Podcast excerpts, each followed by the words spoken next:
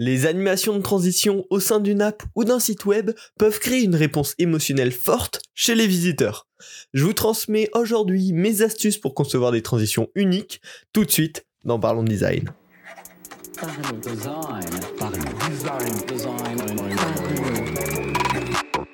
Cette cinquième saison de Parlons Design est sponsorisée par The KK2S Theory, le site des product designers. Salut, c'est Romain Pachna, bienvenue dans Parlons Design pour parler aujourd'hui des animations de transition. Alors, ça peut s'appliquer à la fois hein, dans un site web hyper expérientiel et tout, mais aussi dans une application euh, beaucoup plus euh, centrée sur l'activité, sur la fonction en elle-même. Et on va en discuter parce qu'en fait, c'est quelque chose d'hyper important, hyper clé. Des transitions bien travaillées, ça peut faire euh, vraiment un level up hyper important de la qualité perçue du produit, de la qualité perçue d'une expérience côté utilisateur. Et en fait, les, sites probablement ou les expériences qui vous ont marqué, vous allez remarquer que d'une façon ou d'une autre, les transitions étaient bien travaillées, étaient bien cohérentes, étaient bien agréables, et souvent c'est ce qui vient faire la différence. On va voir pourquoi, on va comprendre pourquoi, et surtout on va comprendre comment on peut se créer ces transitions qui font la différence, avec quelques astuces comme ça qui permettent euh, d'augmenter le niveau de nos transitions. Alors, on va commencer tout de suite avec les basiques pour créer une bonne transition. Les trois basiques, à mon sens, c'est la durée, la direction du mouvement et le easing. Le easing, hyper important, on va arriver là-dessus très rapidement. Ces trois paramètres clés d'une transition qu'il va falloir adapter bien sûr selon le contexte et qui vont permettre de rendre cette transition efficace. Le premier point donc, c'est la durée. La durée d'une transition, c'est tout simplement bah, combien de temps ça prend entre on était sur l'écran A, on se retrouve sur l'écran B, combien de temps ça a pris et voilà, combien de temps a mis la transition. Alors là, on a quelques guidelines assez strictes euh, qui permettent de, jamais se tromper quand on va être sur une transition utilitaire. C'est-à-dire ah, une transition basique, simple, entre deux contenus entre lesquels on va naviguer de manière régulière, faut que cette transition en général dure moins de 300 millisecondes. Donc moins de 0,3 secondes. Ça assure que c'est quasiment imperceptible côté utilisateur, et ça assure que ce sera agréable même si c'est répété 10 fois par jour. Derrière, on a les transitions un petit peu plus avancées, les transitions qu'on pourrait appeler stylistiques, où elles vont se produire très rarement dans une expérience, où elles sont vraiment là pour marquer les esprits. Là, ça peut durer, on va dire, jusqu'à 700 millisecondes environ, donc un petit peu moins d'une seconde. Et puis, derrière, il y a euh, les transitions de chargement, là où on va venir camoufler un temps de chargement un petit peu long derrière une transition. Et là, on peut monter jusqu'à 2 secondes environ. Euh, plus de 2 secondes, bah, ça veut dire que le chargement est vraiment trop long et que bah, mieux vaudrait optimiser d'abord euh, le temps de chargement au lieu de faire une, une transition trop longue, parce que sinon ça va être peu agréable pour l'utilisateur. Mais voilà, globalement, on a le palier de 300 millisecondes qui est pour toutes les transitions classiques, quotidiennes, régulières. On essaye d'avoir une transition très rapide, très efficace pour pas que ça vienne perturber le parcours utilisateur. Des transitions qui viennent apporter du style qui sont un peu plus rares, on va essayer de rester en dessous des 700 millisecondes. Et des transitions qui vont venir camoufler un chargement d'une manière un peu agréable, on va essayer de rester en dessous de 2 secondes. Et en fait, une règle qui est simple pour savoir dans quelle position vous vous placez, c'est plus la transition va être effectuée régulièrement par l'utilisateur, plus la durée doit être faible, voire potentiellement nulle. Hein. Dans un produit hyper utilitaire, hyper fonctionnel, hyper rapide, si la transition n'est pas de transition et juste 0 millisecondes, on passe de l'écran A vers l'écran B, bah, c'est une possibilité. Dans certains contextes, ça a du sens de faire ça.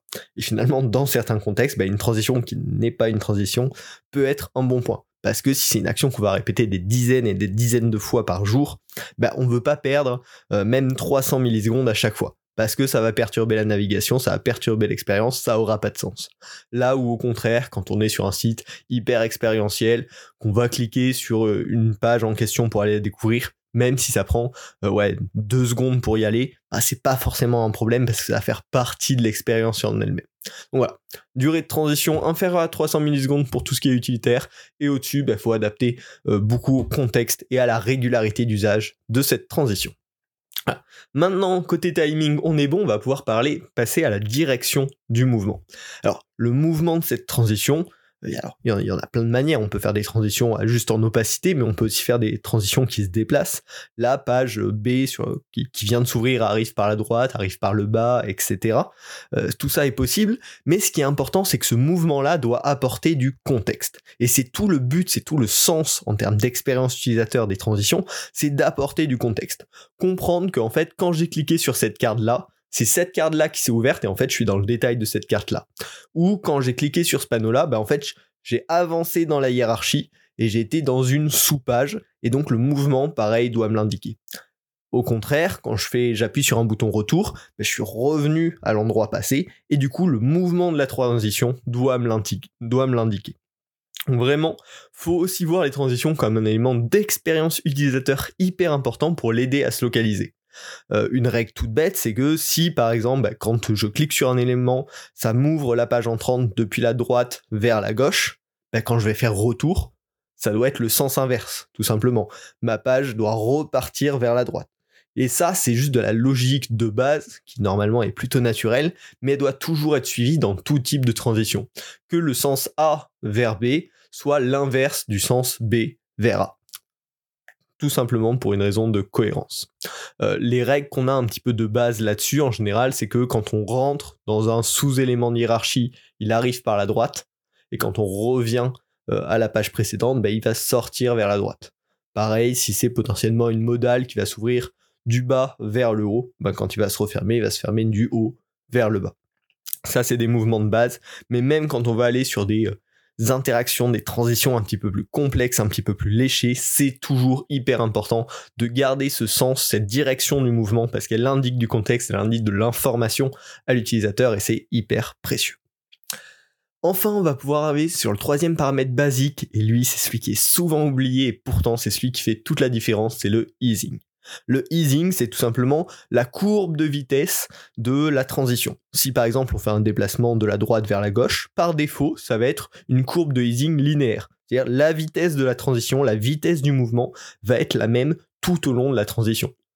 Sauf que dans le vrai monde, ça se passe pas du tout comme ça. Si vous jetez un objet, si vous déplacez un élément, si vous déplacez même votre main, en fait, elle accélère au début, elle ralentit à la fin, et au milieu de sa course, elle a sa vitesse maximale votre main part pas directement sans aucune, sans aucune accélération et s'arrête brusquement, bien au contraire. Et bah, quand on laisse en fait les courbes de easing par défaut, bah, on a ce mouvement qui est pas du tout naturel de ça avance toujours à la même vitesse. Donc ça, c'est la petite astuce, mais qui est hyper clé. On va devoir customiser tout simplement le easing de tous nos mouvements, de toutes nos transitions. Alors, il y a bien sûr les easing que vous devez connaître qui sont disponibles par défaut, le easing in, easing out et easing in out. Donc, easing in, ça accélère progressivement au début et puis ça va à vitesse constante. Easing out, ça commence à vitesse constante et puis ça ralentit à la fin. Et easing in out, ça accélère lentement ça va à une vitesse et ça décélère lentement. Mais on peut bien sûr personnaliser ces courbes de easing bien plus précisément. Avec les courbes de Bézier, on va pouvoir ajuster à notre manière, de manière hyper personnelle, ces courbes de easing là. Et donc l'adapter bien sûr à votre branding, à votre image de marque. On peut faire des petits effets de rebond si c'est un truc hyper punchy, hyper fun. Euh, on peut faire des effets bien plus délicats avec des accélérations et des ralentissements euh, très longs, très lents. Si c'est euh, voilà plutôt quelque chose d'élégant, on peut faire des choses qui accélèrent extrêmement vite si on a un peu une ambiance pétante. On va pouvoir vraiment customiser ces courbes de easing dans les moindres détails et c'est ça qui va faire le détail. Et c'est ça qui va faire vraiment le fait que l'expérience va sembler hyper léchée côté utilisateur. Quand euh, bah, l'animation va correspondre à toute l'ambiance euh, de l'application du site web. donc créer des courbes de Bézier comme ça sur mesure, bah, ça demande un petit peu de temps, ça demande beaucoup d'itérations, et souvent c'est quelque chose qu'on va devoir finaliser avec les développeurs directement dans le produit. Donc n'hésitez pas, quand il y a des, produits comme ça et qu'il y a des transitions un petit peu particulières, à pré-réserver euh, vers la fin du développement un temps avec le développeur pour ajuster ses courbes de easing, parce que c'est souvent quelque chose qu'on néglige, et pourtant ça apporte une valeur folle à, l'animation, au fait que ce soit agréable à regarder. Euh, donc je vous invite à creuser ça et puis à tester ça très prochainement. Voilà, ça c'était les trois gros basiques, la durée, la direction du mouvement, par rapport à son contexte et le easing. Le easing à ne vraiment pas oublier. Je vous mettrai des petits articles en description pour euh, creuser ça un peu plus. Mais maintenant, si on veut passer à l'étape supérieure euh, de, de la transition, de l'animation de transition, on va pouvoir rajouter une touche artistique. Euh, l'avantage des transitions comme ça, c'est que c'est un endroit d'attente, un endroit de chargement. Alors bien sûr, on l'a vu, ça apporte du contexte, mais c'est aussi souvent l'occasion parfaite pour poser une touche de branding. C'est en fonction de l'expérience, en fonction de la durée bien sûr, que vous allez pouvoir choisir si c'est le bon moment pour mettre du branding ou non. Mais c'est un petit moment où bah, on n'a pas forcément d'informations à montrer à l'utilisateur, on va camoufler un mouvement, et bah, du coup on peut euh, potentiellement lui, lui remettre une petite touche de branding et marquer son esprit ici. Alors ça peut être soit avec des visuels, avec des formes spécifiques, hein, notamment sur les sites expérientiels, il y, a, pas mal de ça, des mouvements de brush qui viennent recouvrir l'écran sur la transition, des formes un petit peu... Euh, un petit peu euh, blob, un petit peu organique, et puis, enfin voilà, plein, plein, plein, plein de manières dont, on peut faire ce mouvement, euh, faire cette transition, et donc euh, bah, c'est l'occasion de l'adapter à, votre image de marque. Ça peut être aussi le moment de présenter des petits mots, des, petits des petites expressions qui, vous caractérisent, ou sur des produits euh, beaucoup plus utilitaires, bah, donner des astuces, donner des pro tips, comme ça se faisait sur certains jeux vidéo, et même sur certains outils très spécifiques. Rappeler, bah tiens, là tu es en train d'attendre sur une petite transition, est-ce que tu sais que on peut faire telle commande pour, euh, pour accélérer ton, ton workflow ou des choses comme ça. Donc c'est vraiment le moment de créer une petite relation spécifique, un petit moment marquant sur l'utilisateur. C'est ce qu'on appelle euh, globalement du design émotionnel, c'est-à-dire on va en profiter pour faire d'un endroit où on n'attend pas grand-chose, une transition entre deux pages, un petit moment marquant euh, qui va rester dans les esprits parce qu'il est hyper spécifique, hyper unique à votre service, à votre produit, à votre marque. Alors là-dessus, il y a un petit euh, danger auquel il faut faire gaffe, c'est que si on essaye de donner trop de personnalité à l'animation de transition et qu'on demande beaucoup de ressources, c'est-à-dire on va charger des images, des vidéos, des choses comme ça, bah on risque d'augmenter le temps de chargement en voulant placer une transition. Et donc c'est un petit peu dommage, ça n'a pas forcément de sens, donc il faut toujours se méfier, trouver cet équilibre entre on va rajouter un petit peu de branding dans notre transition et en même temps euh, bah, on va rester soft pour pas que ça ça entache la durée de la transition, le chargement qu'il y a derrière. Ça, faut pas hésiter. Euh, et bien sûr, ça va dépendre toujours de la durée de la transition. Hein. Sur une transition très courte, on va pouvoir faire des touches de branding hyper courtes par rapport à la couleur, par rapport à la forme, par rapport au easing. Hein. Le easing est une partie potentiellement du branding.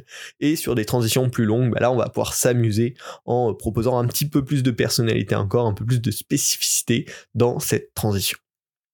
Et enfin, on va pouvoir arriver au dernier point, qui est finalement le plus clé dans l'ensemble, c'est que ce qui est important dans les transitions au sein d'une app ou d'un site web, c'est qu'il y ait de la cohérence. Et pour qu'il y ait de la cohérence, ben, il va falloir tout simplement anticiper tout ça. On l'a dit à plusieurs reprises, les transitions, ça sert d'abord à donner du contexte, expliquer ben, comment la navigation fonctionne au sein de l'application de manière hyper visuelle, et ensuite à affirmer l'image de marque. Donc c'est un élément d'expérience utilisateur et de branding à la fois ça peut être un élément différenciant et donc bah il faut le penser en amont le plus tôt possible. Plus on va anticiper euh, tôt dans le process de design les transitions, plus elles seront agréables à regarder, plus elles seront cohérentes entre elles, euh, plus elles seront euh, bien pensées en fait tout simplement. Et donc ce que je vous conseille de faire c'est d'essayer de penser les, transitions en amont. soit au moment où vous faites carrément vos flows utilisateurs, bah finalement comment on va pouvoir faire les transitions entre les différentes pages et dès les wireframes potentiellement se dire ah ben en fait ouais ça quand on va cliquer là-dessus c'est cette carte qui s'ouvre ben, comment on va pouvoir faire cette transition? Euh, quand on va de tel endroit à tel endroit en fait c'est cet élément qui se replie qui se referme etc enfin trouver vraiment toutes les transitions logiques pour les penser dès ce moment là la meilleure transition est toujours celle qui a été pensée dès le début pour interconnecter deux écrans, et jamais celle où on a deux écrans et on va essayer de les interconnecter de la meilleure manière. Plus, en plus, ça va apporter de la cohérence même dans vos layouts euh, et dans, tout cela. Donc, plus vous, vous réussirez à penser vos transitions en avance, plus elles seront agréables, plus elles seront puissantes et plus elles marqueront l'esprit des utilisateurs dans l'expérience. Donc, arrêtez de voir les transitions comme un petit bonus de fin, mais essayez de le voir comme un prérequis initial et c'est ça qui vous aidera à faire vos meilleures animations de transition. Voilà. J'espère que ce podcast vous aura aidé, vous aura donné des pistes pour euh, créer de meilleures transitions dans vos prochains produits numériques ou euh, dans vos prochains sites web. Ce qui est fou avec les transitions, hein, c'est que c'est à la fois un élément d'UX phénoménal, des bonnes transitions peuvent rendre l'expérience plus agréable, plus smooth, euh, plus, marquante, et à la fois c'est un super élément de démarcation où on peut aller poser du branding gratuitement sans embêter l'utilisateur du tout. Euh, donc c'est un truc hyper clé, si on le pense tôt, on va réussir à l'intégrer le plus intelligemment possible et du coup à, proposer une expérience de haute qualité. J'espère que ce podcast vous a plu. Si c'est le cas, n'hésitez pas à le partager autour de vous sur LinkedIn, sur Twitter. Vous pouvez me taguer aussi dessus. Euh, le partager à vos amis, à vos collègues, comme ça, ça aide le podcast à grandir. Et puis ça permet potentiellement de partager du contenu que vous avez bien aimé. Euh, donc ça, fait toujours plaisir. Et puis on se retrouve la semaine prochaine pour un nouvel épisode de Parlons Design. Salut. Design.